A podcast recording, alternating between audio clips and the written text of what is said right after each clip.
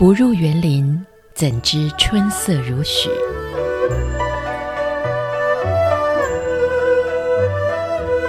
不只是昆曲 Podcast。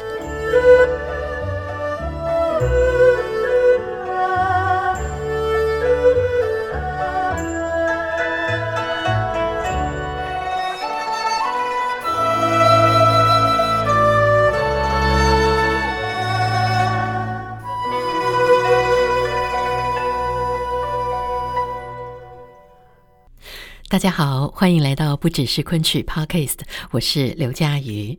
我想收听过我们前面几集不只是昆曲 Podcast 的朋友，一定都知道，在昆曲的舞台上面，小生是最重要的一个行当。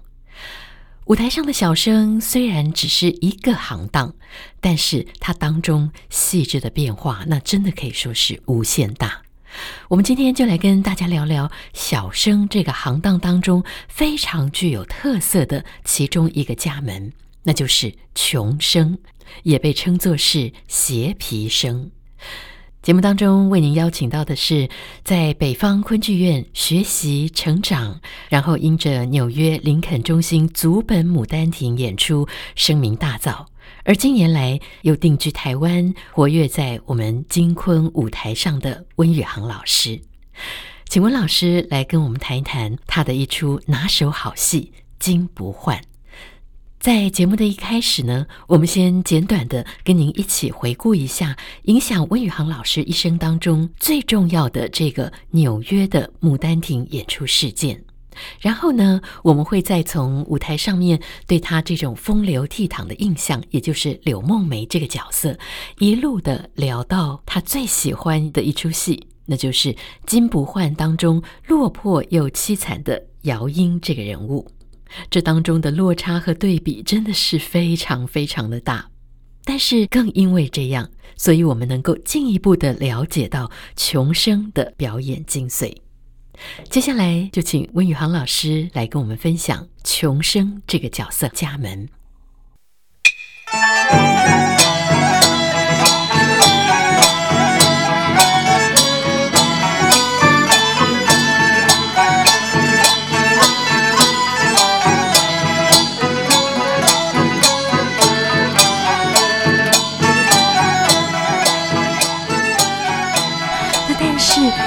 说你是昆曲的传奇性人物呢？因为一九九九年全世界第一个《牡丹亭》的全本重建演出，在林肯中心的时候，温宇航就是担任男主角。这件事当时也是在整个昆曲界是掀起了一个非常非常大的一个话题哦。是的，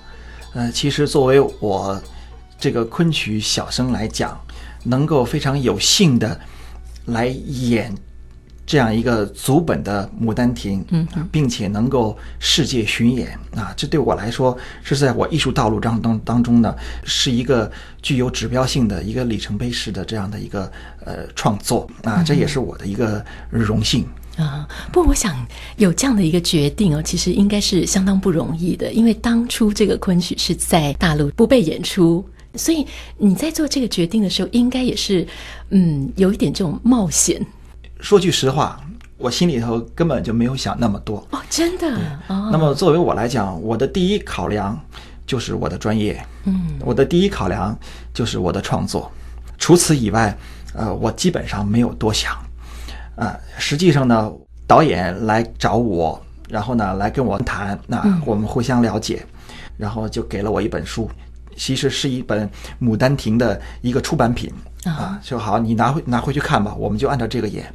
啊，当时我真的是有点傻眼啊，呃，但是我把它接回去以后呢，就一出一出的，呃，开始阅览这些书啊。那么我过去呢，在舞台上演的都是一些个折子戏啊，都是片段啊啊。那么这次你要演一个呃全新的剧本啊，并且是一个这么鸿篇巨制的这样的一个巨作的话，五十五折，五十五折，嗯，哎，那是完全的两个概念，对。啊。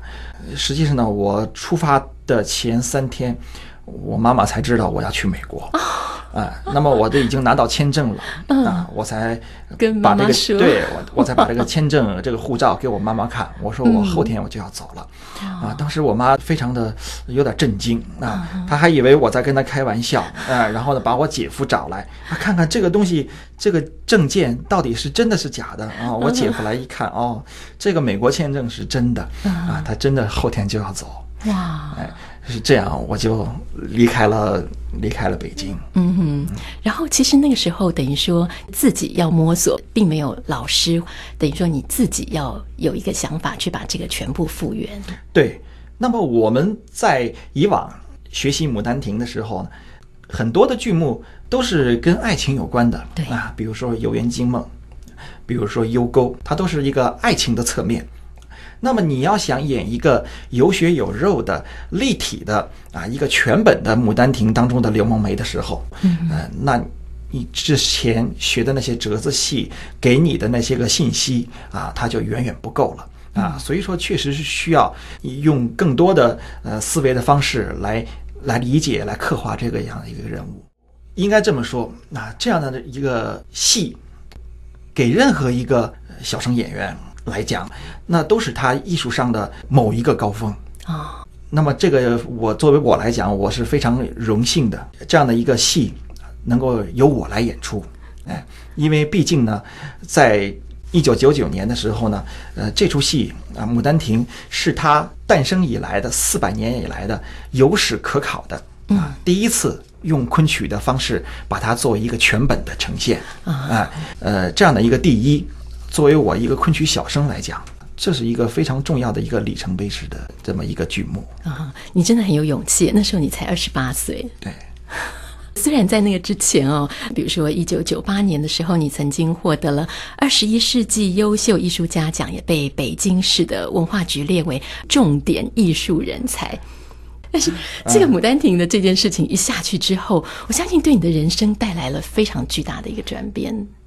对了。我在那个时候呢，实际上，呃，一说温宇航啊，嗯、哎，温宇航是北昆的一个小生啊，大家伙儿都知道，对啊，温宇航还不错啊，呃，呃，不过如此啊，不过如此啊，啊。当然了，呃，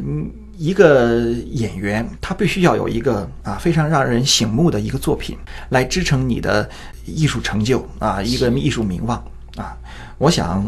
呃，是这出《牡丹亭》把我支支撑起来，嗯啊，能够让更多的人知道温宇航这三个字，嗯哼，哎，可以说呢，呃，对我个人来讲啊，这是我自己对我自己事业的一个交代，啊，那么这是我干这一行。是理所应当的事情。嗯哼，哇，真的有点这个不入虎穴焉得虎子的这种破釜沉舟的决心哦。所以这出的《牡丹亭》，其实后来你们连续到非常多个国家去做演出。对，从一九九九年啊美国首演之后啊，我们就一直在做世界巡演。那么我们还去了法国、意大利。那么翻过年来，我们去了澳洲啊。这之后呢，我们还去了丹麦。啊，去了德国，去了奥地利，啊，大概是两千零四年的时候是新加坡。新加坡回去之后呢，我们又到了美国的南卡做演出。啊，这之后呢，我们这个《牡丹亭》的世界巡演就告一个段落。前前后后实际上有五年的历史。哦，世界巡演巡演了五年，对，这真的是一个非常有趣的历程。而且从昆曲的这种土壤很丰厚的中国大陆，到了一个大家对昆曲完全没有接触的地方去做了五年的演出，我相信这对你对于昆曲艺术的观感或者是认识带来了很大的冲击。对，那么一开始。它有一个一九九八年的一个一个牡丹亭风波的这样的一个影响，嗯啊，我们暂且把它称之为一个政治因素啊，所以它造成了很强的很大的一个轰动啊，有更多的人呃愿意进剧场，抱以一种好奇的一种心态啊来看我们牡丹亭的演出，但是呢，我们慢慢往后演的时候呢。《牡丹亭》二十小时的这样的一个巨型的一个作品啊，它越来越回归到一个艺术领域上的一个评判上啊。那么，其实，在法国呀、那的巴黎呀、啊，像奥地利呀，很多都是非常重要的艺术重镇啊。嗯、那么在那样的国家啊，其实他还是蛮容易接受我们东方的这样的一种啊传统的艺术的。嗯嗯，哎，呃，甚至于呃，在意大利演出啊，意大利演出的时候，我们谢幕谢到。导演往外推我们，我们实在是不想再谢幕了 啊！已经到了这种程度啊。那么钱毅的啊，我的这个女搭档钱毅，她就她一直往后台躲啊，实在是不想再出去了，因为实在是太累了，太累了啊！谢太多次幕了，啊，呃，我们一边鞠躬，底下一边跺脚啊，这哇，哎，到了这种程度，嗯哼，非常非常的轰动，对，非常的轰动啊！这样子的一个《牡丹亭》，真的是啊，让你的这个艺术的生涯要走上了一个全。新的一个高峰，从这里也让温宇航变成了昆曲当中大家所说的有点带有传奇色彩的人物，也就是从这个时候开始。所以，我们今天也要请温宇航来跟我们聊聊他最拿手的这个小生。对，我是从进啊进学校学校啊，我就被分配在小生组，十一岁嘛啊，十一岁在北京戏校昆剧班，嗯啊。其实我从报名的那一天起，交报名费的那一个一个时刻，收报名费的那个老师，哎，他对你一打量，他基本上已经了解你这个小朋友，呃，他的走向是什么了，哎，也许虎头虎脑的啊，或者有喜感的啊，像我这样的这样的呃白白净净的书生型，对，书生型的也可能是他认为，哎，他就把他分到小生组去，嗯，哎，他都有一个。粗分类，那呃，所以在这个行当里头，真的可以说是浸润了很多年呢、哦。跟我们介绍一下，对小生这个行当是非常重要的。啊，嗯、因为很多的传奇的作品，它都是描写青年男女的爱情故事。那么由于他的作品的类型的缘故，所以他呢有三小戏之称啊，就是小生、小旦。嗯，小丑，小丑，哎，那么生和旦，那必然是爱情戏的主角、嗯、啊。小丑呢，呃，也可能是呃非常重要的胡椒面儿啊，也就是它是一个非常提味的这个调味品。嗯，哎，当然了，独立的来讲啊，小丑也是非常重要的一个行当，有非常多的戏和非常好听的唱功，呃，这个和京剧的啊不是很不一样的。哎，所以说呢。呃，自古以来就是小生、小旦、小丑三小当家，三小，哎、三小是当家的。那么在这里边呢，小生也就尤其显得重要。哎，那么实际上呢，这在我们昆曲专业当中呢，小生是一个行当，嗯，啊，它是针对于生旦净末丑啊这样其他行当来讲的。但是呢，它要细分的话，嗯，它还会分很多的家门。这个家门呢，有金生啊，演那种文质彬彬的。头戴一个呃软帽子啊，软金的这样的一个帽子啊，那它前面有一块玉，那么它是一个很重要的一个秀才书生的一个代表啊，他的一个形象的一个主要的特征，嗯哼，主要是表现秀才、文人、学士这样的一个呃文质彬彬的、具有书卷气的这样的一种文人气质的啊，我们把它称之为金生，哎，经常在舞台上谈恋爱。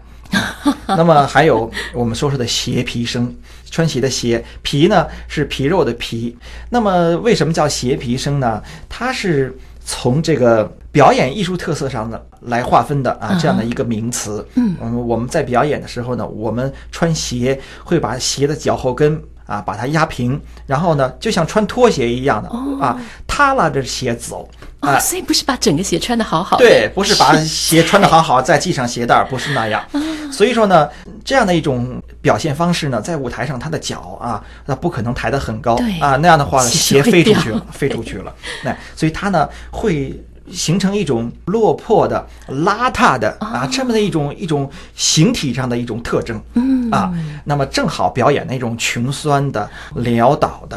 啊那样的一种人物的一种境遇。啊，哎，叫做鞋皮生，叫做邪皮生啊。那么还有雉尾生，雉尾，哎，雉尾生呢，雉就是雉鸡。它有很长的一种那个尾巴，尾巴，哎，那么我们把它做成一种装饰品啊，装饰在我们的盔头上啊，它形成一种武将的这样的一种一种表演。是，就看到那个头盔上两根长长的。紫金冠上面啊，会有两根雉尾，雉尾，哎，对，雉鸡的那个羽毛，哎，那么我们把它称之为雉尾生。那么像吕布啊，像周瑜啊，像陆文龙啊，像咬旗郎啊。啊，这样的人物啊，我们都把它称之为智尾生，比较是武将，啊、对武将的啊。嗯、实际上，如果以京剧的方式来表达的话，他就叫武小生。啊，啊，叫武小生，哎，那么我们昆曲管它叫做智尾生，这个名词比较典雅。对，哎，那么还有呃，比如说大官生和小官生之分啊。那小官生呢，他就是演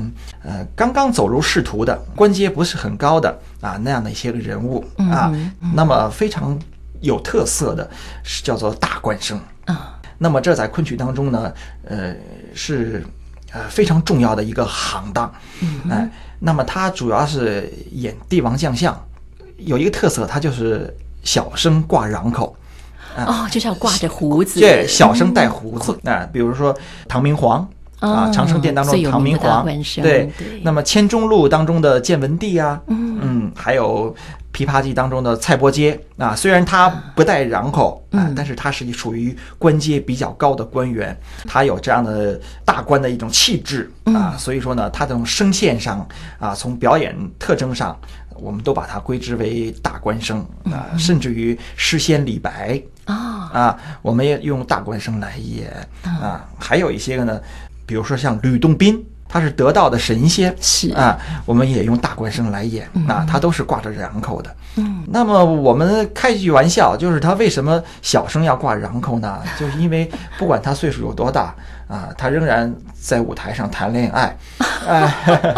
像唐明皇，对，像唐明皇这样，四五十岁还是四五十岁啊，仍然有爱情故事，是，哎，所以说呢，我们熟男恋情，对，那我们仍然仍然用小生这个行当来表现，哎，甚至于像唐明皇，他到了表现他到了晚年的时候，啊，他有可能呃带着那种惨白的胡子啊，我们叫惨三。到了他呃行将末路的时候呢，那他还换成了白三。啊！你看小生还是竟然带白，白胡子，带白胡子，哎哎，但是呢，他仍然用呃大小嗓结合的这种方式啊来表现这样的人物。哇，这真的是非常非常的细致哦。对，那我很好奇哦，刚才讲到这个穷生，讲到的是他形体上面，比如说他脚跟踩着鞋底，拖拖拉拉的，好像很邋遢这样子。可是他在声音的表现上，他也会有不一样的一些表现的形式吗？对。那么穷生呢，他表演非常的夸张，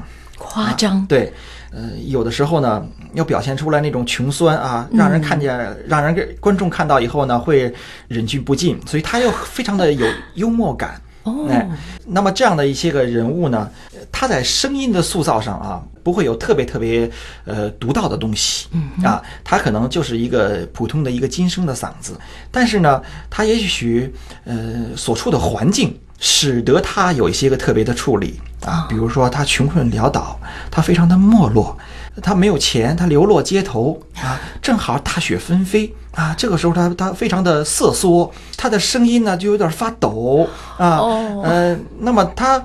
对自己的身世啊，非常的怀才不遇，心有不甘啊。同时呢，又又非常的无奈的时候呢，他会自暴自弃，有的时候呢还会哭啊。他的演唱当中呢，会表现出这种东西，比如他会有很多的哭腔，那种穷酸的感觉。除了表演和他的声音啊合而为一的时候啊，表现出来一种非常独到的一种形象啊。那么斜皮声啊，在昆曲当中呢，它是一个。以表演见长的一个家门哦，啊，他在唱腔上并不一定有那么多的经典唱段啊，但是呢，呃，每一出斜皮生的戏都是具有表演啊非常独到特色的啊这样的一种表演上的啊见长的戏，都是非常好看的戏，对，非常好看的戏。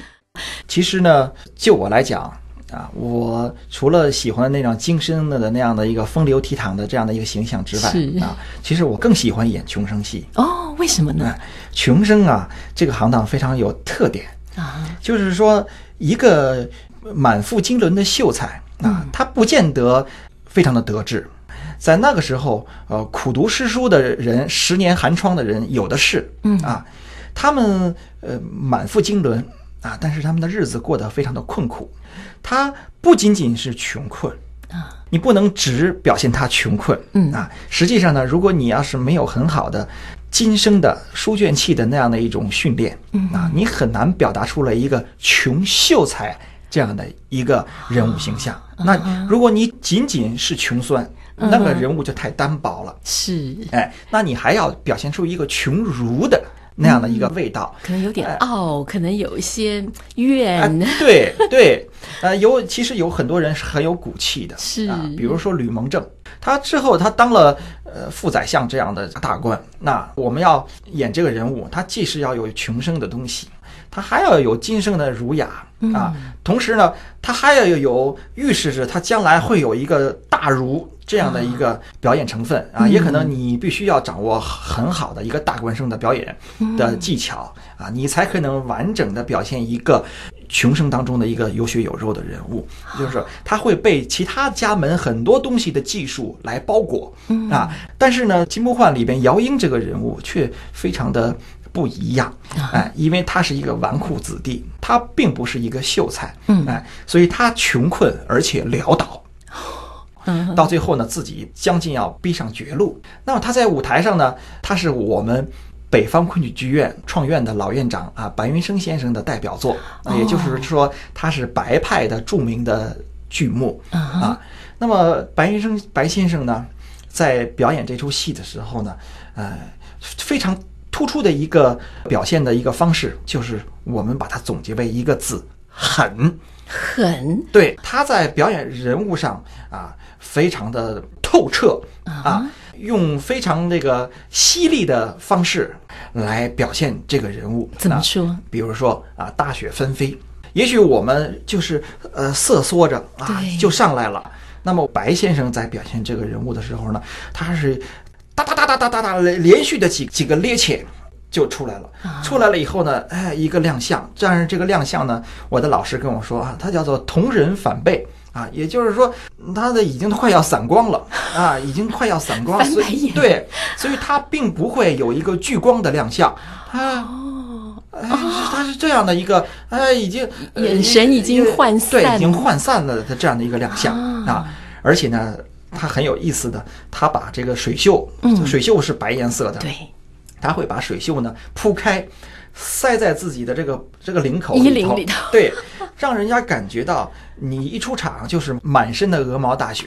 啊，而且呢，老师呃在那个出场之前啊，会用一些个白色的定妆粉，嗯，哒哒哒哒哒哒哒啊，撒在我的那个撒在我的头上啊，这样的话呢，就是更加渲染它的这样的一种艺术效果啊。那么出来他说深而寒冷啊，长而碎。啊，那一般的穷生都会是一个往内缩的这样的一个形态，因为它冷，嗯，哎，所以他会他的肩膀是肩膀是缩的，他的两肘是夹着自己的肋骨的啊。但恰恰呢，这个时候呢，这个人物把他塑造成一个一个张的一个动作啊，把自己的肚皮亮出来。啊，自己的眼睛看着自己的肚子，就好像有 X-ray 是那样的感觉。哎，你都能够看见自己的肠子已经都瘪成那个样子了。哎呀，就像那个两个吊桶在那里啊晃晃悠悠，晃晃悠悠的，哎，肠儿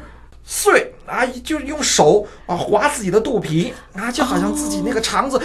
哎呦，绞的都很痛很痛很痛。哎，你看他这样的一种表演方式非常的夸张，而且他是用开的方式。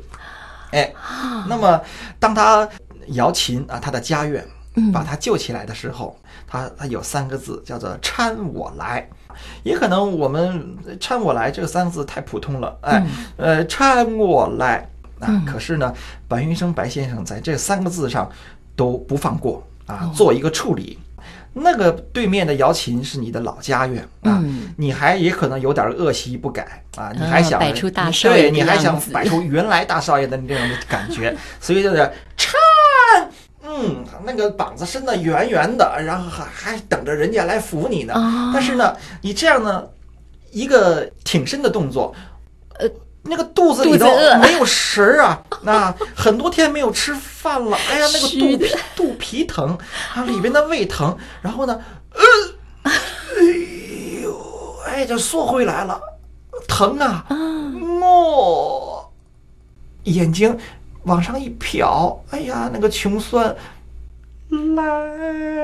哎，再也不敢摆主子威风了。你看，三个字有三个表演，那搀我来，哎，任何的一点点细节，他都不把它放过。那么，尤其是后面主母过生日啊，让他在旁边侍酒，嗯，啊，找了一个丫鬟春兰来假扮新主人的模样。在这个这个呃前夫的面前啊，做一些个你侬我侬的这样的一个亲密的动作啊，什么博得将来多子兆啊，就这样就说啊，我们今后一定会生很多的孩子啊，就是什么刺激的话说都说，嗯，对。那么这个时候呢，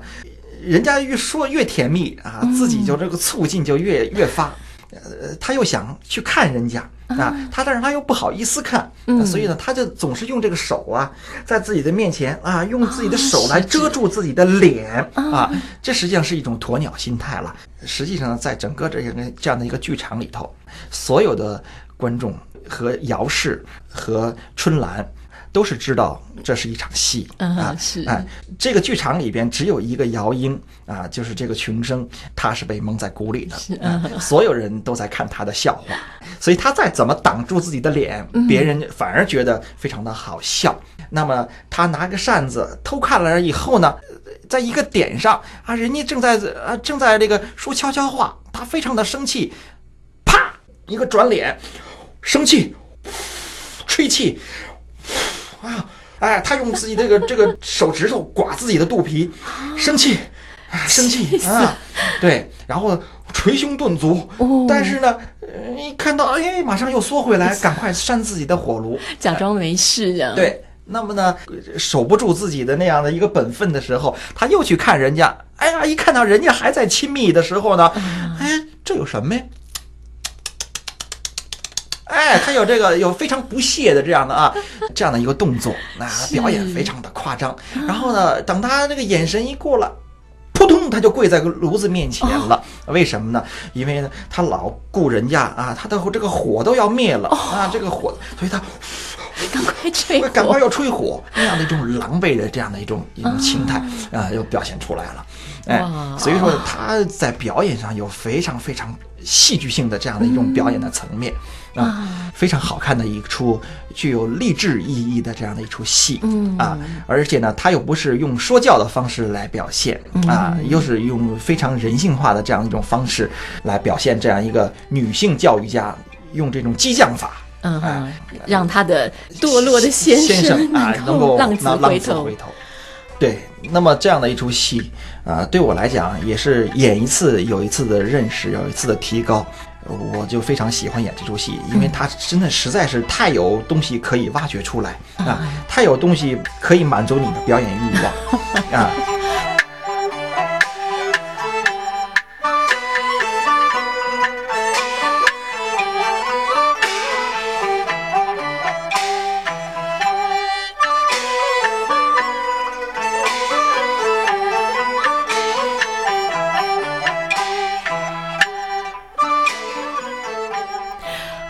是不是也听得津津有味，觉得欲罢不能呢？